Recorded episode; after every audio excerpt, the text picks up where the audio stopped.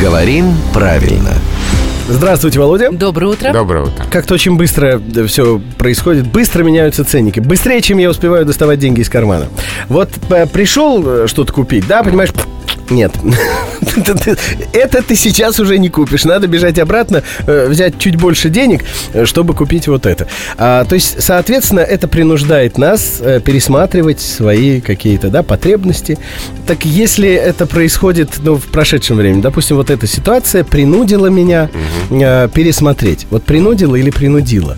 Очень хороший вопрос. Очень частая ошибка. Скажем, во-первых, о неопределенной форме. Там тоже ошибаются. Правильно принудить. Угу. И только так. И это ударение вообще никуда не переходит в этом глаголе. То есть в прошедшем времени принудил, принудила. А если они вместе, и рост цены, ситуация, то они что сделали? Они принудили. Ну, то есть ни, ни в каком э, из э, случаев э, ударение на окончание не переносится. Не переносится. И в настоящем времени, ну, в настоящем будущем, как глагол совершенно вида, рост цен принудит.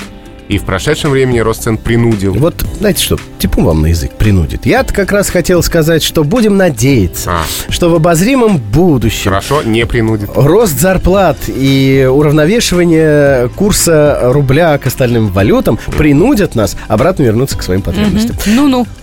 Ой-ой-ой. Кажется, у нас тут скептик завелся. Это Ева Корского помогает нам разбираться в экономических, в том числе, вопросах. Главный редактор «Грамотру» Владимир Пахомов.